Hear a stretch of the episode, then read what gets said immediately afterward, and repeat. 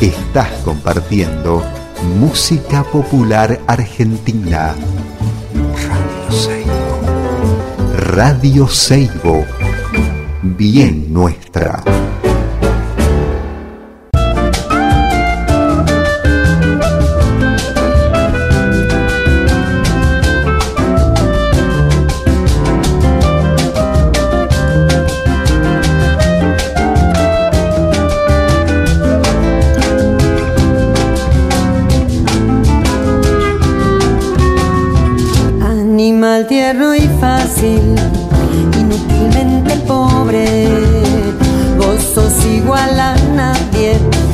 Buenas tardes, ¿cómo les va? Acá estamos en otro programa más de Historias del Viento de Arriba.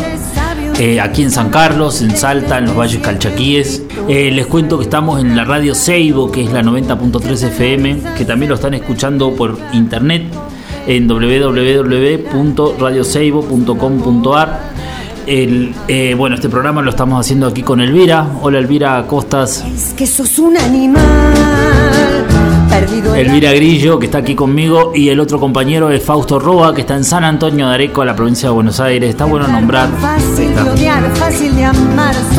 El equipo de laburo, el equipo de laburo, de, que hacemos este programa Historia del Viento de Arriba ya hace unos añitos. Así que está buenísimo, mirá, ¿eh? Cómo vamos transitando nuestra veredita, ¿no? Así como podemos, corriendo.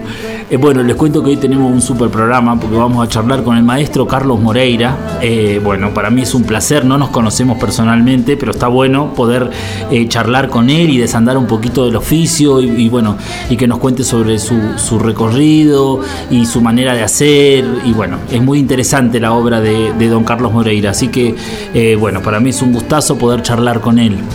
Eh, les comento una cosita más, es que mañana un asuntito, un avisito parroquial, como dice Elvira. Mañana tenemos eh, una muestra en el Museo Jalpa Calchaqui, se llama Volver Adentro, del fotógrafo Carlos Jerez, que es mi amigo, y de Martina Bañer, que también es mi amiga. Los textos son de ella y las fotos son de Carlos.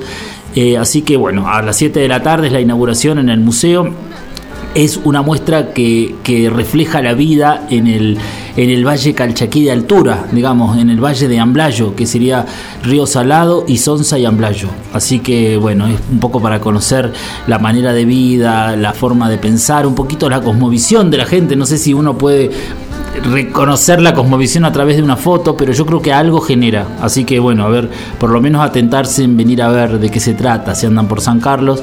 Eh, la muestra va a estar igual exhibida hasta el 31 de mayo. Eh, bueno, ¿qué más? Nada más, eso, eso es todo. Así que vamos a pasar una canción. Ahora vamos a pasar la samba al zafrero por la negra Sosa, así puedo llamar a Carlos Moreira. Muchas gracias.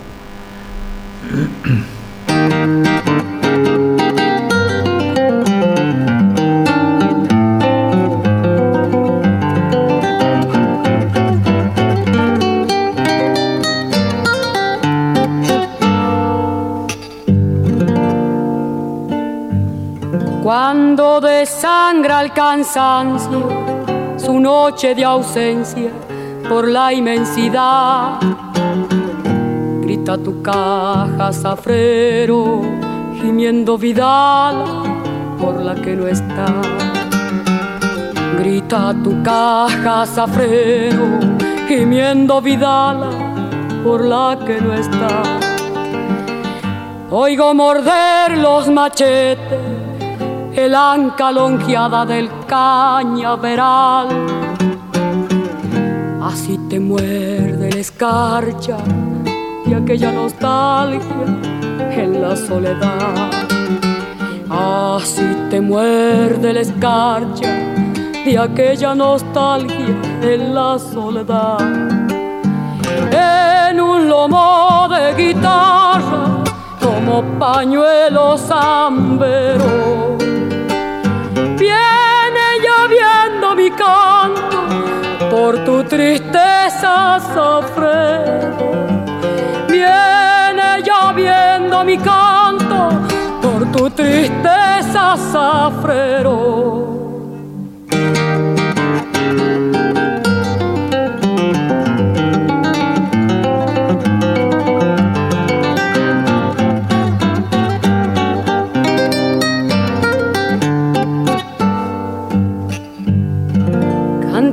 Ya me arde malojas el agrio misterio de tu desazón.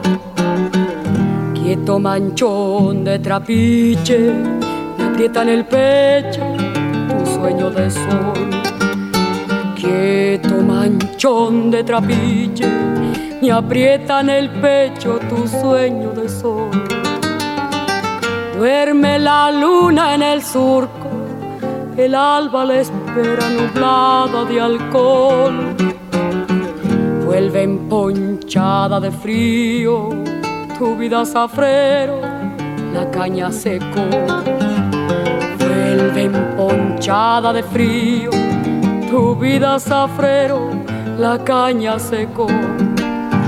En un lomo de guitarra, como pañuelo zambero,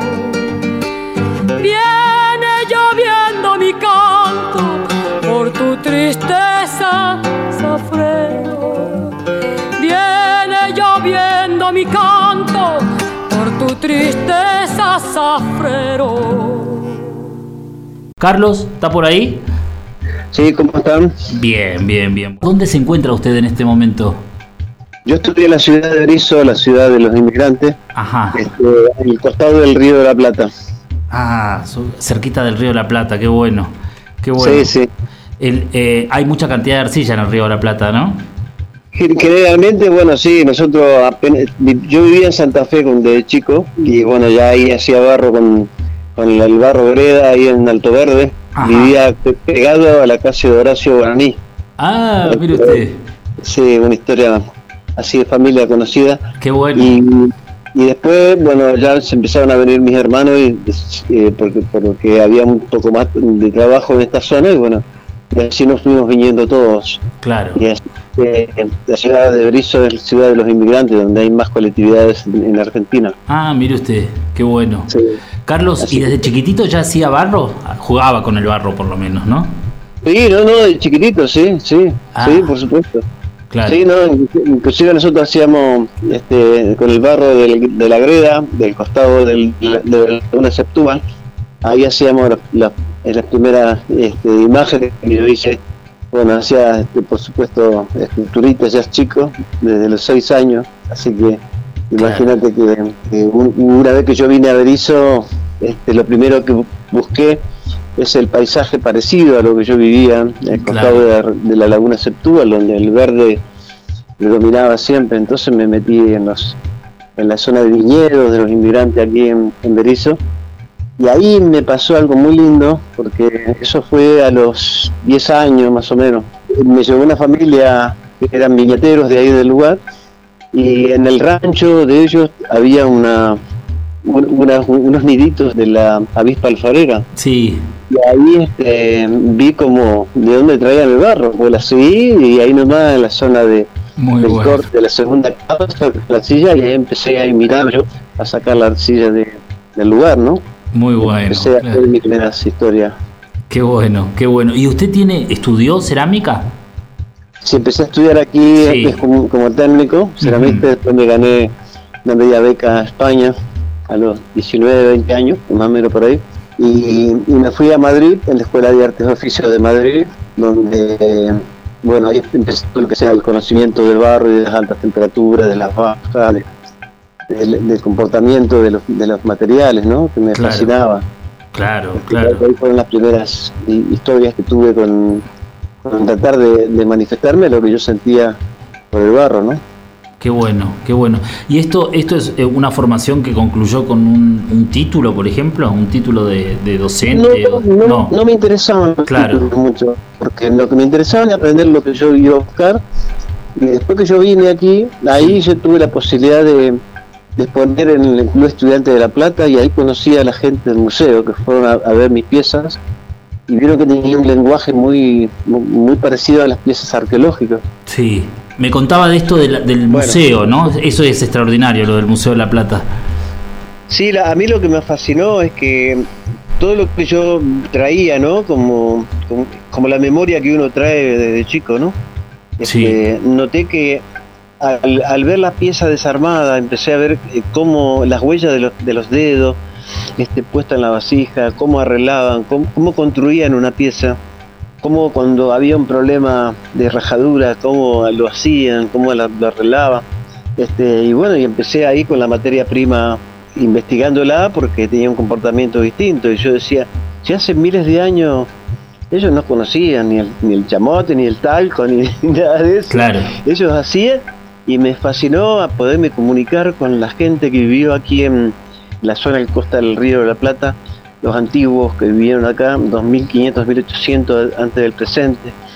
Y para mí eso fue fundamental haber eh, descubierto que este, hubo investigación ahí en, esa zona y bueno, es discutida siempre los fechados, pero se están este, afianzando cada vez más que, realmente fue así, ¿no? Claro. El fechado de las, de las piezas. Entonces, a partir de eso, eh, como el indio trabajó y, trabajó un, barro tan difícil como el barro que, existe en la, costa, ¿no? Entonces, eh, se, hizo la investigación en el Museo de la Plata este, los científicos son maravillosos, bueno, y eh, compartiendo el oficio, este, mm, me dijeron que eh, le agregaban 15% de antiplástico, de, arena y 15% de piezas rotas y molidas. Se encontró un pedazo de, barro con la mano, este, con la impronta de la mano horneado, quiere decir que los antiplásticos, toda esa historia la producían, y bueno, la planificación del dibujo, y los diseños globulares que ellos hacían es fantástico. El, dibujo en inciso, inciso por arrastre. Y yo eh, tengo la teoría de que le ponían alguna bosta y hacía un fino adobe, finísimo adobe, que eso se, repetía en toda América, ¿no? Y bueno, y ahí empecé a, aplicarlo a través de mi obra, ¿no? yo soy escultor, ceramista arqueológico, pero me fascina la técnica y a partir de ahí empecé a aplicar lo que en cada lugar donde iba, qué piezas se hicieron, y a partir de eso empezamos a, investigar qué, le ponían, qué, bueno, y ahí caímos que le ponían un, elemento de resina de, un árbol, de un cactus, este, para descomponerla, para generar eh, piezas que, se hicieron muy bonitas, pero también preparaban la arcilla, no eran ya de, miles de años, ¿no? Claro. Y eso es lo que es descubrir, que, el oficio que uno va a buscar es comunicarse con aquella persona que, vivió hace miles de años y a partir de la, de la vivencia de, rescatar de que de pronto no nos salía un dibujo y era que era zurda la, persona que lo hacía. Entonces, este, comunicarme con, con todo eso que hicimos las piezas para, para, para otros museos del mundo, ¿no? Este, imitando lo que es el facsímil de, de Aguada, de Ciénaga, de Condorhuasi, bueno, investigando y aplicando conocimiento para, para las cosas que nosotros teníamos como, como objetivo con Víctor Hugo Garay, que ya fallecido, pero este, trabajamos muchísimo para implementar que esta, esta técnica tan maravillosa entre a nivel terciario en las facultades como conocimiento y lo logramos hace un montón de años, hace más de 40 años que venimos peleando con eso y, se hizo porque eh, yo gané un concurso internacional para ir a dar clase a la Universidad de Curundo en Panamá y ahí publicamos todo lo que sea los conocimientos de, América ¿no? y investigar.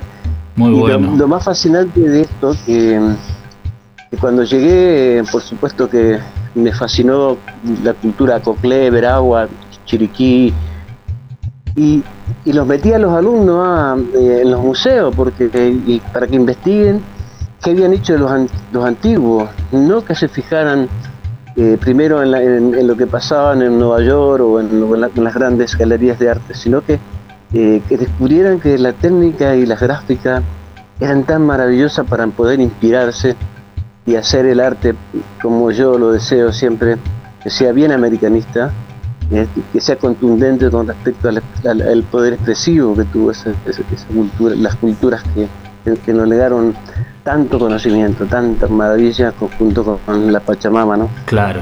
Qué maravilla, ¿eh? Qué maravilla. Carlos, y ustedes, eh, usted trabajaba para, para un museo, ¿verdad? Haciendo estas réplicas.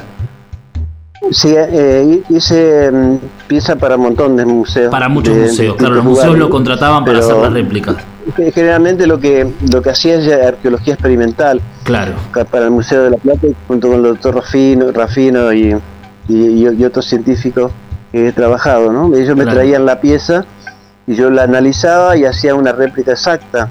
Claro. Y fíjate que para hacer una pieza cuando uno pinta, ¿no? Uno, pinta un engobe, lo que hacemos es eh, después que, que, lo hacemos, tiene que tener esa impronta de una pieza antigua y la teníamos que enterrarla, orinarla, para que tome la, la, textura que tenían las piezas arqueológicas, ¿no? Como un tiesto. Este, toda esta historia, yo me preguntaban, ¿pero dónde sacaste eso? Y se me ocurrió porque un día me, pasó que, hice un engobe y, se me cayó un pedacito de, de, vasija ya este, rota ahí, que estaba cocinada y me encantó como que había quedado el color. ¿no? Entonces ahí empecé a, hacer esas este hasta, por suerte no me tocó nunca una urna funeraria claro qué maravilla ¿eh? y el, tomar contacto este, directamente con la, con la pieza, ¿no? Con la pieza ya montada. Eh, así, así se hace una réplica, ¿verdad? O sea, trabajando directamente en el reservorio del museo. Eh, yo, por ejemplo, me, metía en los, en los depósitos sí. y estaba todo el día metido ahí este, investigando cómo lo hacían, cómo hacían, por qué se reviraba algunas piezas de aguada, por qué, este, con qué tipo de, de, de arcilla trabajaban y, fíjate que un día me, tocó hacer unas piezas para, para, el Museo del Hombre de París y lo que a mí me, impresionó que yo traje la, el mismo barro, la misma leña con que se horneaba aguada allá en la montaña, ¿no? Sí. Y mira acá y me quedaban este, marrones. Y cuando lo, iba allá a, trabajar y lo horneaba en la montaña, me quedaba en el gris, pero ¿por qué? Yo dije, y era la altura con que se hacían. El aire. Eh, depende de la el aire ah, cumplía una función importante, ¿no? Por eso a mí me gusta contarlo, porque son cosas que uno no debe esconderse jamás, porque jamás me, guardé un dato, porque creo cuando uno eh, viene con, el mensaje y que, de todo lo descubre, este, ya no le pertenece, hay que compartirlo. Qué maravilla. Este, ¿eh? No, importa que, la gente diga, bueno, no, yo inventé yo, no importa, lo importante es que se mantenga, que, que no se pierda eh, esa técnica, ¿no? Claro, claro, claro. Y usted ha sembrado también el conocimiento en un montón de, gente que ha aprendido de usted, ¿no? Porque hay muchos muchos compañeros y compañeras de la cerámica que, lo, lo nombran como un referente dentro del, oficio, ¿no? Así para, para ellos, digamos, como que aprendieron. Eso que, que, valioso, ¿no? Que, A, mí me genera mucho orgullo, pero al margen que, por ejemplo, eh, Adriana Martínez, este, eh, Martín, Gastón Merlo, Chachi Díaz, eh, son angelitos que están ahí dando vuelta con esa magia que tienen, pero ellos ya tenían las capacidades ya natas de ellos, lo único que yo le enseñé son las técnicas y ellos ya eran artistas plásticos, así que eh, por eso que me gustó mucho que crecieran de la manera que, lo están haciendo y que, y que se acuerden que y bueno, pasaron por, por aquí, bueno, uno con el amor que le ha enseñado, bueno, y, eso, es muy lindo. Este, Karina Garret, y bueno, hay un montón de gente linda que está haciendo maravilla, maravilla realmente. Y a mí un día me dijo, me dijeron, ¿cuál es su mejor obra, maestro? Yo le digo, mi mejor obra es la docencia. Claro. Este, y, y me pasó algo, un día tenía que ir a, de jurado nacional ahí en, a, ¿cómo se llama? a Bahía Blanca y bajé del micro y una señora me, Carlos, Carlos me, llamaba, ¿no? Entonces venía con una amiga, entonces me dice, siempre quise encontrarte porque con lo que vos me enseñaste tres días, yo, yo crié una familia, compré la mm. casa, tenemos la camioneta con mi marido, trabajando todo con cerámica, y eso te lo digo a vos. Eso para mí es haber cumplido con la misión que uno trae, ¿no? Qué maravilla. Claro, mira, qué retribución, ¿no? Qué, devolución, qué lindo. Es lindo, lindo, sí. Claro, claro. por supuesto que sí. Quisiera que me cuentes una horneada. ¿Cómo es una horneada de tus piezas? Una horneada para mí es la culminación de tanta energía puesta en la pieza, ¿no? Mm.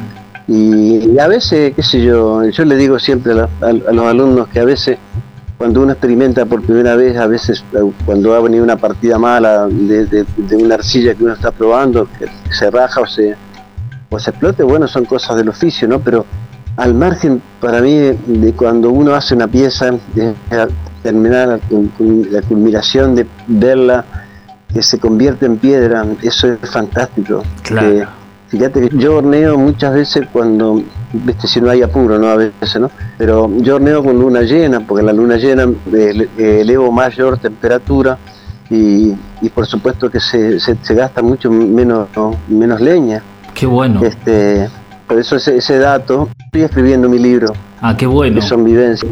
Así que. Qué importante es que los maestros, que la gente que ya tiene una trayectoria ¿no? de años en el oficio, escriban, porque no hay, no hay tantos teóricos, digamos, dentro de, dentro de la cerámica, ¿no? Que, que, escriban. Me parece genial que, que, esté escribiendo su libro. Sí, lindo, lindo, porque vos sabés que, que todas las técnicas que uno va aprendiendo, una, yo las cuento, porque fíjate que un día estábamos horneando en, en, en Monte Quemado, Santiago del Estero habíamos hecho el hornito con toda la gente de ahí, viste, éramos como 60 personas ahí en medio del monte. Y se arrimó un viejito, viste. Y ese viejito me, dice, ¿usted conoce esto? Y sacó de su bolso un pedazo de, leño verde de, de, ¿cómo se llama? De la brea, del árbol ah, brea. Y yo digo, ¿para qué es eso? Dice, no, dice, cuando usted lo, dice, ya está todo horneado, dice, usted le mete ese, este tronco, tapa todos los huecos y le queda plateado. Claro. Pero yo tengo pintado, le digo acá, así que se me va a tapar. No, dice, no se preocupe que no se le va a tapar. Claro. Y, así fue que, este, una técnica hermosa de ese viejito que me enseñó. por eso digo que lindo contarlo, ¿viste? contarlo que, que, los conocimientos vienen a través de lo que la memoria de la tierra, pero también viene de las personas que pasan muchas veces desapercibidos y te cuentan esos secretos lindos, ¿viste? Que, tiene la gente del monte, ¿no? Qué lindo. Y, bueno, y salió unas piezas increíbles. Para mí, los hornear es, y lo he vivido en África, lo he vivido en, Portugal, en distintos lugares que yo he estado, es la misma historia, la misma historia de que la gente se arrima al, al fuego y ahí estamos esperando cuando llegue ese olor que me dijo un día un hermano Wichi, me dice, maestro, eh, estábamos horneando, ¿no? Y me dice, se llegó la hora, ¿no? Y pues le digo, ¿por qué me dice eso? Dice, ese olor, ese olor, me dice que larga, dice, es cuando la llama se hace amiga de la pieza. Ah, y a mí me fascinó, me fascinó. Qué lindo. es un olor particular. Claro, a cerámica. Y ahí ya le tenés que entrar a dar, ¿viste? Claro, qué bueno, ¿eh? Que se hornea con el olfato, ¿no? Claro, porque fíjate que te diga que la llama se hace amiga de la pieza. Es hermoso eso. Es, hermoso, es hermoso, hermoso. Bueno, es algo, algo muy, muy lindo. Carlos, ¿podemos pasar una canción así hacemos dos bloques y, y seguimos hablando? Sí, por favor. muchas gracias, eh, muchas gracias.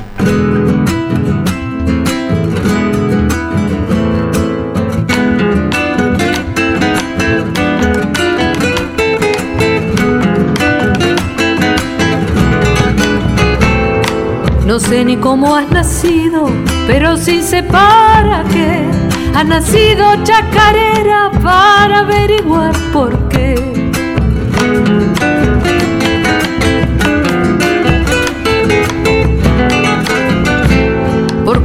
Si la tierra es madre de la gente por igual, algunos poseen tanto y otros solo su penar.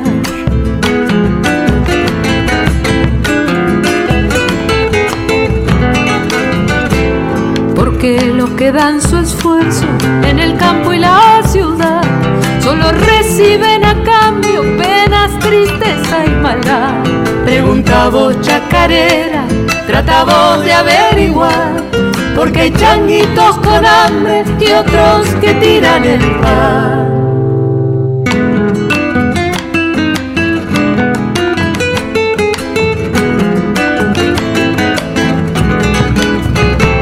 Pregunta vos, chacarera, ¿en nombre de qué señor debe el pobre ser tan pobre y agradecer su dolor?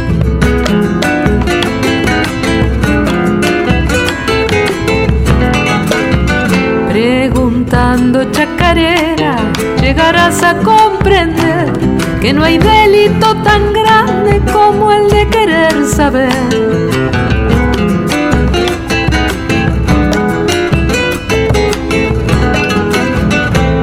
Tu destino es chacarera, preguntar y preguntar, que se conforman los tontos, no los que saben pensar. Preguntado chacarera, tratado de averiguar, porque changuitos con hambre y otros que tiran el pan. Bueno, continuamos. Acabamos de escuchar el tema Pregunta voz chacarera, acá de otra maestra, Vero Condomí, maestra querida. Así que bueno, ahí está. Y continuamos con Carlos Moreira. Carlos, estamos metidos en este mundo de la horneada y de estas, de estas cositas que nos va dejando, ¿no? Uno va conociendo gente y hacen como un aporte constante al oficio, ¿no? Al, al quehacer cerámico. Sí, sí, es, es hermoso eso. Es hermoso y y bueno, yo sabía que siempre quise, me, me, encantó lo que hacían los, los antiguos Sí. en México, en distintos lugares, que ellos, eh, había, había periodos donde se reunían en, en ronda Sí, y contaban, y contaban sus técnicas, sus secretos, pero era como una devolución de lo que a, a ellos les habían llegado. Mirá qué, qué, lindo. bueno, qué bueno. Qué bueno. este, eso mm, no, no solo para la técnica de la cerámica, sino los secretos de la semilla, los secretos de las textiles, de la cestería, todo.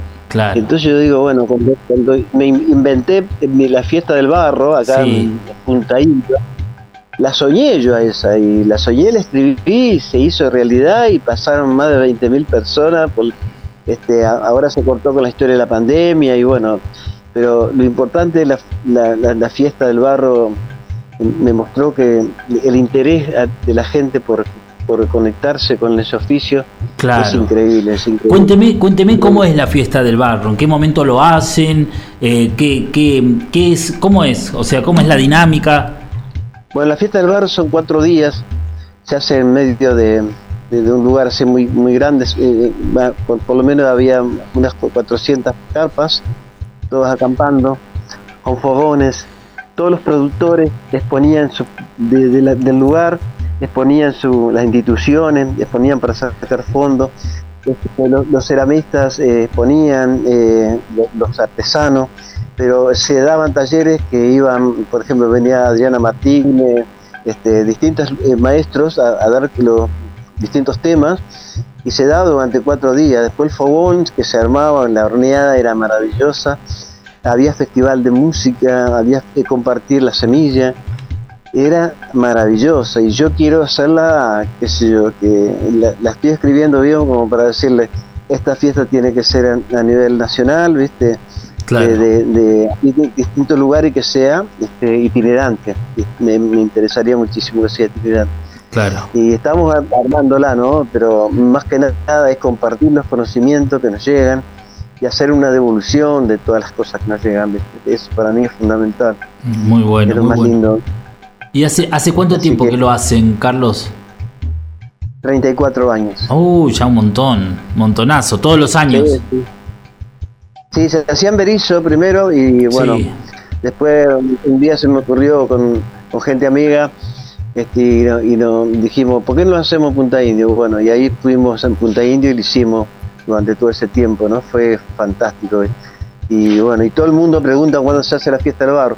La íbamos a hacer en Berizo, pero todavía no está eh, ordenado para poder hacerlo, ¿viste? Hay, hay energía que se tienen que mover para que se haga, ¿no? Claro. Entonces tiene que, que- que estar en el lugar. Capaz que en una de esas, te digo, este San Pedro o, o- o San Luis o, Claro, o ahí en San Juan, que están gente hermosa en Mendoza. claro. Así ya- que en algún lugar lo vamos a hacer porque este, esos conocimientos este, es lindo compartirlos con otros maestros porque este, eh, cuando nos juntamos no hay que ser egoísta, hay que largar todo y, bueno, este, hay que contarlo y para que nada se muera, que, que siempre siga latiendo todo lo, todo lo que es la técnica y, las cosas que nos contaban, porque de ahí se sacan muchísimas cosas de qué comían, cuál era su cosmovisión, ¿viste? Hay cosas maravillosas.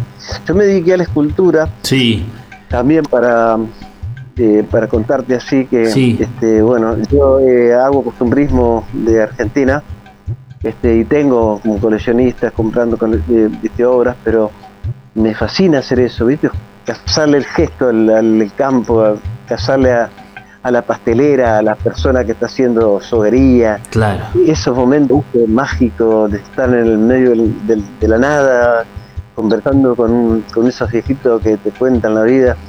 Y por supuesto que los personajes que siempre hay, ¿no? Yo vivo acá en la ciudad de los inmigrantes y, y cada historia impresionante de los, de los inmigrantes. Que, entonces estoy tratando de hacer también este personajes de las, de las colectividades, que ya estoy por empezar. Y empecé por los caboverdianos, de Ensenada, la ciudad de Ensenada, donde hay un montón de, de la colectividad caboverdiana. Y, y bueno, me gusta escuchar sin sacar fotos, me gusta hacer el personaje, vivirlo, eh, que, que- que el gesto esté en el relato, ¿no? De que de lo que me dijo está ahí, en, en el- en el gesto de la persona, no O sea- solo en el rostro. O sea que la escultura comienza con el diálogo, digamos, o sea, la entrevista con la... Qué bueno. Totalmente, totalmente. Sin sacarle foto porque cuando uno saca foto pierde un hilo, eh, viste, que, es el que yo pretendo que, que me quede, ¿no? Y como tengo mucha memoria visual, porque tuve ejercicio para tenerla, es decir, para, para tener mucha memoria, este, y, y a mí me sirve un montón, ¿viste? porque a mí ve- veo una pieza y son menos de 10 segundos que la miro y ya me quedó exactamente todo, hasta el mínimo detalle. Bueno, es, es- las capacidades que tenemos nos damos cuenta. Claro, claro, claro, claro, claro, qué genial, eh, qué bueno. Y después eh, usted usted realiza un- una performance, digámosle así, ¿no? Eh, un- un- con el con el barro, Sí, con la arcilla, con el movimiento, con las luces. Qué interesante eso Sí, también. vos, sí, vos sabés que un día empecé a golpear con, un- con una madera, este, el- un pedazo de arcilla bastante duro, y se formó un ojo. Y me fascinó, ¿viste? Me fascinó, me, me volví loco porque soy muy impaciente, entonces te imaginas que haber logrado hacer un rostro rapidísimo a través del golpe de la madera. Este, bueno, y ahí empecé a, a- a- a preparar un poco de arcilla y más dura y empecé a darle, a darle y después le puse música y ya me metí, me sentía eh, despegado del piso y fíjate qué loco fue la vida, porque eso me sirvió en distintos países, porque cuando uno iba a, un- a otro país que no sabía el idioma ni nada, vos querías comunicarte con la, con la gente de arte y con la gente... Y yo me ponía a trabajar en la calle muchas veces en, en Europa y no duraba un día que no me llevara una, después a un atelier. donde Claro. así que los, los seducía para que me llevaran entonces de esa manera me daban de comer compartía conocimiento y después seguía ¿viste? como la mochila de, de las maderitas y bueno y, terminé haciéndolo en Bruselas en, en el festival que se hace de la Semana Argentina y bueno eh, yo gané el, el encuentro internacional para hacer ese performance que es este se llama El Barro y yo Sí, y trato de trabajar el- con 70 kilos de arcilla en un escenario contando historias y contando la, la memoria de la, del barro y de la, de la tierra, ¿no? Personajes increíbles. qué bueno. pasan, por ejemplo, cuando cuento al del indio, el cacique Nagayal, eh, que, que estuvo en el Museo de la Plata y se arrojó, y bueno, eh, y entonces cuando hago el rostro, que son 7 minutos el rostro, 7 minutos más 40 años. En siete minutos hace el rostro del cacique. Sí, son 7 minutos y en los cambios son 4 minutos más o menos. Hago como 12 piezas en, en poco tiempo, pero contando historia, porque lo que yo trato, me- lo hice realmente, te cuento que, Sí. que lo hice para contagiar y romper el elitismo del arte, ¿viste? Sí. Que, eh, no necesitas eh, herramientas este, eh, este, sofisticadas, con una, unos- unas maderas, un cuchillo y un tenedor, uno puede hacer maravilla. Lo único, que tiene que hacer que, que esa magia se produzca, ¿no? A mí me ha pasado que he terminado en un teatro hacer el, espectáculo y, y pronto termino y, veo que están todos como dormidos, ¿viste? Como, como este, concentrados de una manera, pues se levanta así esa energía que yo no sabía esa energía que nace del público arriba del escenario la sentí, yo no la, yo no la había percibido hasta que me tocó trabajar delante de 200.000 personas en la el Festival de la Juventud en la base Howard de, Panamá. Y, ahí, ahí, sí, cuando subieron los Kun a, bailar al lado mío, yo iba haciendo su rostro. Uh, eh, qué emocionante, ¿no? algo que nunca había sentido, viste, una cosa hermosísima. Así que ahora pronto vamos a hacerlo y pero más que nada para contagiar a, los jóvenes, a la gente que, que todo es posible, que, con un pedazo de barro y un pedazo de madera uno puede hacer maravilla. Qué maravilla, ¿eh? Carlos, esto, esto que venimos hablando, ¿no? Que la cerámica, bueno, es pensar, decir, reflexionar, ¿no? Sobre el mundo. ¿Cómo ve usted la cerámica hoy acá en el país?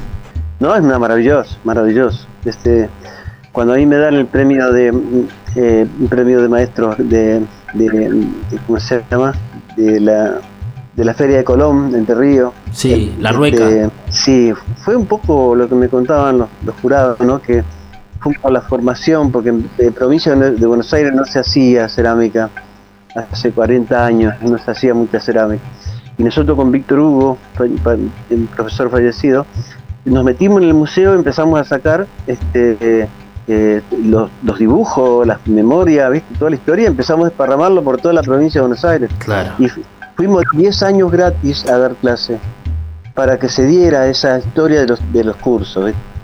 Entonces me, me, fascinó que se, se haya concretado eso, esa movida tan grande del despertar de la cerámica en la provincia de Buenos Aires. Y después empezaron las chicas a, dar curso por todos lados y sí, es una masa impresionante y estoy re feliz. Y me gustaría que me cuente acerca de la cerámica de, la provincia de Buenos Aires, como las características, por ejemplo, de los diseños, porque nosotros que estamos acá en el Valle Calchaquí, acá toda la cerámica decorada, así con pinceles, con colores, ¿no? Eh, y, hay ahí como, como algo eh, no opuesto, pero distinto, ¿no? Con un estilo completamente diferente. Usted que es un conocedor de esto. Bueno, aquí en la provincia de Buenos Aires no había eh, objetos individuales, había mm, comunitarios, eran piezas más grandes. Entonces eran para familia, cada, cada 100 metros había una, una familia dentro de la selva donde se encontraban los restos humanos y restos de cerámica. Eran todos fogones que, se hacía cerámica en el mismo fogón, se hacía la comida, se hacía todo, ¿no? Pero la característica que son globulares, sí. Este, con los dibujos este, en, el borde de la, de la pieza, inciso, inciso por arrastre, dos agujeros en cada, en, cada lugar porque trasladaba, cuando venía el guanaco, ellos eh, seguían al guanaco y llevaban el fuego, supongo, porque claro. pero la cerámica es eh, cuando yo las puse, eh, llevé arriba de 200 piezas de provincia de Buenos Aires y de, distintos lugares de Argentina, pero me decían los periodistas de, ahí de, Europa que eran exquisitas, los, diseños eran bellísimos. Y bueno, este, este, lo estamos enseñando y bueno, estamos con un grupo grande de, chicos universitarios y amas casa, que acá en Cultura de, Berizo, donde estamos este, eh, tratando de transmitir eso esos diseños que lo hemos rescatado. Rescatamos las gráficas, no solo de acá del Río de la Plata, sino de los Chanatimbú, de la zona de los ribereños plásticos guaraníes, y que la zona de Zárate, San Pedro. Y cada lugar, para mí, ¿no? De, fíjate vos que de cada lugar este, que uno descubre, tiene que ver el paisaje. Las gráficas tiene que ver con el paisaje. Con el paisaje. Con el paisaje. A cada arcilla le corresponde una leña nativa. Ese, eso, después de tantos años, me he dado cuenta de eso. Y no solo acá en Argentina, sino en Latinoamérica y en Europa, ¿no? donde hemos estado por todos lados. Y eso me, me, encantó la, armonía de la naturaleza con respecto a, al oficio tan ancestral y tan nuestro. Qué maravilla. Cada arcilla tiene su leña, es buenísimo eso. Sí, sí, eso ya, ya lo hemos, es buenísimo. lo hemos descubierto me encantó. Claro. Me encantó que... ¿Y se utilizaban, por ejemplo, sellos como algo, digamos, para ponerle un nombre, ¿no? Sellos o no sé cómo, por, para los diseños en la, en la cerámica de, de la provincia de Buenos Aires? Sí, se, utilizaba el molar de los, de los carpinchos. Ah, mira usted. Claro, también llegar a eso, Y- ¿no? Claro, y después todo lo que sea inciso, inciso, era espina de pescado, Sí. espina de aves, este, todo lo que sea inciso por arrastre y todo eso eran, eran, y aparecía el color rojo, pero es más histórico el fechado, ¿no? Pero aparecía el color rojo que tiene, tenía que ver, supongo, con los intercambios que se hacían, ¿no? Claro. Muy finita y son muy bravas porque son globulares, pero no tienen ninguna ningún nervio, ¿viste? son de bien globulares y finitas. Y prácticamente a veces cuando uno hace la gráfica aparece el- la impronta del otro lado, ¿no? Para que veas que la arcilla es muy plástica, podíamos este, leer ese tipo de, dibujo. Qué A mí me, me apasiona la, la- historia del- de los engobe, por ejemplo. Los engobe en el Perú, en distintos lugares de América, hay engobes que uno frota una piedra sobre una piedra dura y nace como una especie de tinta. Ese, ese engobe no tiene prácticamente, en- el cuerpo no tiene densidad, entonces cuando uno pinta en Nazca o, o pinta otra escultura de Sí. Bruñe, el no vidente no puede percibirlo. En cambio, cuando vos pintas con arcilla morteriada, sí, pero eh, se puede leer en el trazo, ¿viste? Cuando expusimos acá en, en el Teatro Argentino que venía la, la obra de Picasso, yo llevé los, unos platos que, de aguada, de fundición de aguada, y yo les mostré que la técnica de los platos de, de- de- de Picasso era muy parecido y con una técnica muy parecida. Entonces los no videntes, que fueron un grupo grande, eh, tocaban y bueno, podían leer eh, los dibujos. Te digo que es un arte para los no videntes para que sea explotado eso, porque este, es hermosísimo poder este, trabajar con eso, ¿viste? a través de la línea, de la textura. Qué bueno. Me, me- Qué me bueno. pasado, estaba en Galicia haciendo un mural con Leonardo Coraza, mi sobrino, que fuimos a, porque él es viñatero, pero él también es ceramista, y fuimos y estábamos haciendo en Vila, Vila Gorras, Sí. estábamos haciendo un mural y me, me fascinó que la gente se, se extrañaba muchísimo que nosotros sacábamos todo de la montaña, que nos comunicábamos, que pedíamos permiso este, para sacar Claro. colores de la montaña. No lo entendían, decían que estaban locos. Europa vive, Eh, vive la ya. cerámica de una forma completamente distinta, ¿no? Al- a lo que se vive acá. Totalmente, totalmente. Y, pero están fascinados, ¿no? Te puedo asegurar que fascinados porque que no podían creerlo, vieran, porque me, me dice, pero este periodo que ustedes quieren hornear unas máscaras, vamos a hornear de la... Porque las mujeres nos trajeron para hacer el mural de los viñateros en ese mural. Me dice, eh, todas las, las, las viñateras eran mujeres. Entonces nosotros hicimos toda una historia con las mujeres ahí, con los viñateros, y vinieron los hombres que están trabajando ahora, ¿viste? En el- Sí. Los viñedos. ¿Dónde estamos? Están en las ca- cavas, unos huecos, ¿viste? Estaban ahí tomando vino. qué bueno, qué, qué, qué cantidad de historias y de vida vivida con la cerámica, ¿no? Las que no cuento, pero realmente que eh, a veces vos las técnicas las vas descubriendo a través de los personajes menos esperados, ¿viste? Que te muestran, mire, acá está, este, me, pasó en, Panamá, vino este un, un, arqueólogo de Nexoña y dice, mire maestro, fue a la facultad y me dice, hemos perdido estos colores de cerámica en, Panamá, en la, en la cerámica de Coclé. Y, y, bueno, entonces vi un color lila, vi un color morado y vi un color este medio medio fucsia, muy lindo. Y me dice, lo hemos perdido no lo podemos encontrar los colores. hemos-".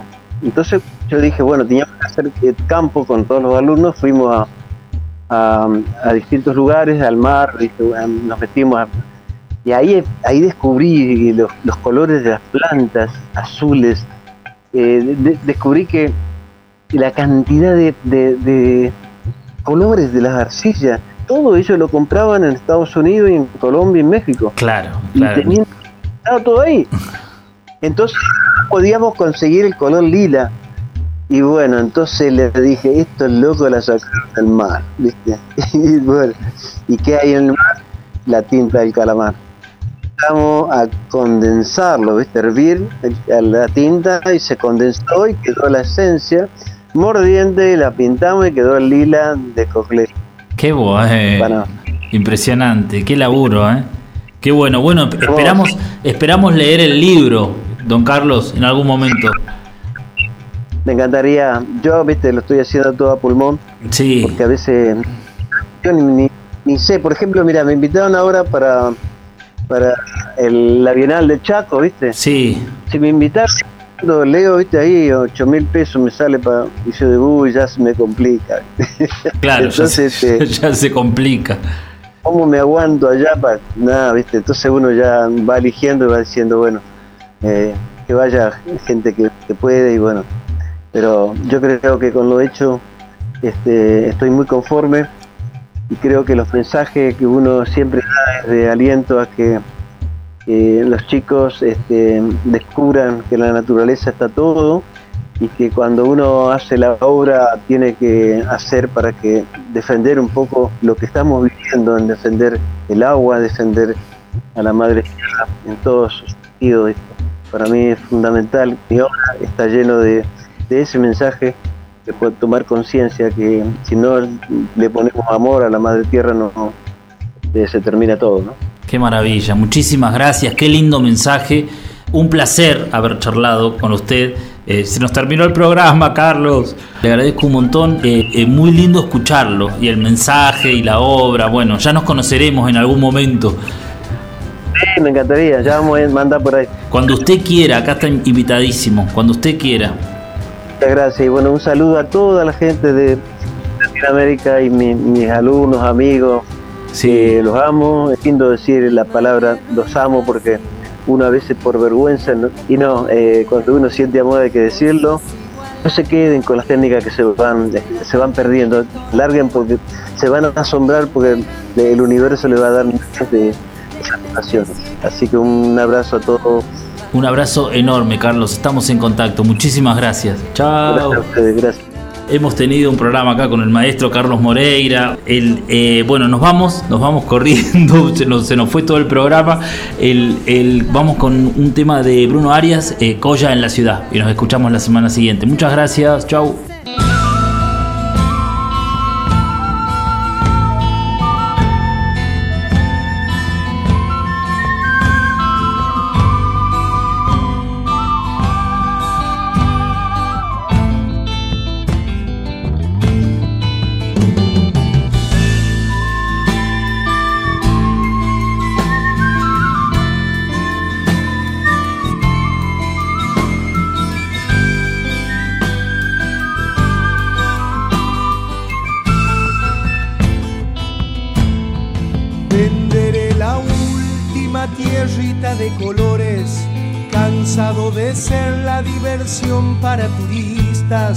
Basta de socavones y de cosechas magras. Junto con la miseria dejó mi Pachamama. Llegaré al retiro y cambiaré mi idioma. Quechua de mis parientes de Iruya y Pozuelos. Seré un inmigrante que no tendrá memoria. ¿A quién puede importarles de dónde provengo.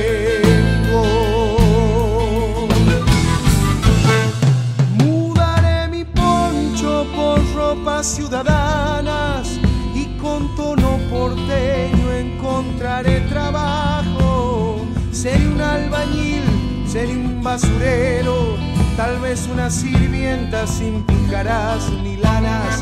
Iré desde mi villa al bar de los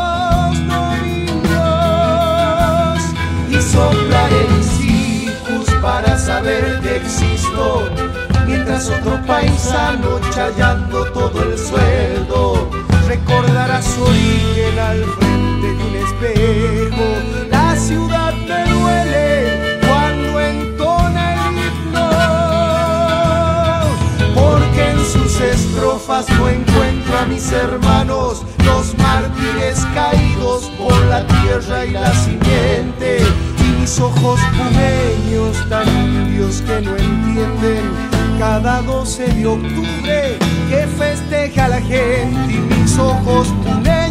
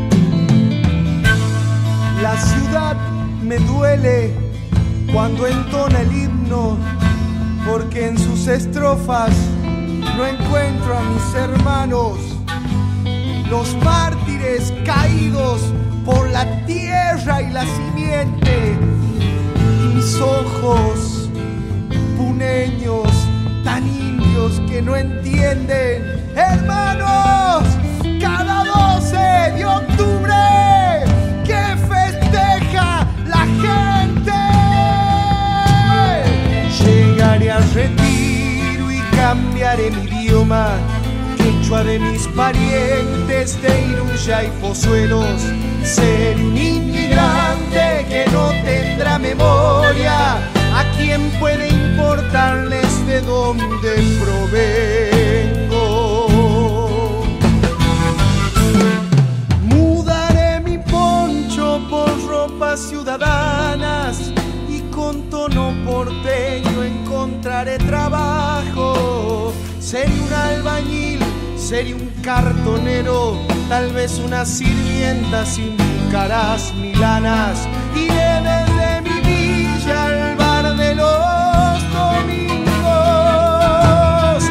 Soplaré mis hijos para saber que existo.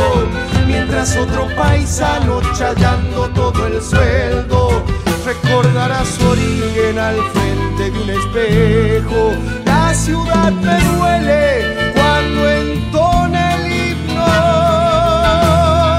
porque en sus estrofas no encuentro a mis hermanos, los mártires caídos por la tierra y la simiente, mis ojos pureños, indios que no entienden cada 12 de octubre que festeja la gente mis ojos pureños, tan indios que no entienden cada 12 de octubre que festeja la gente, que festeja la gente.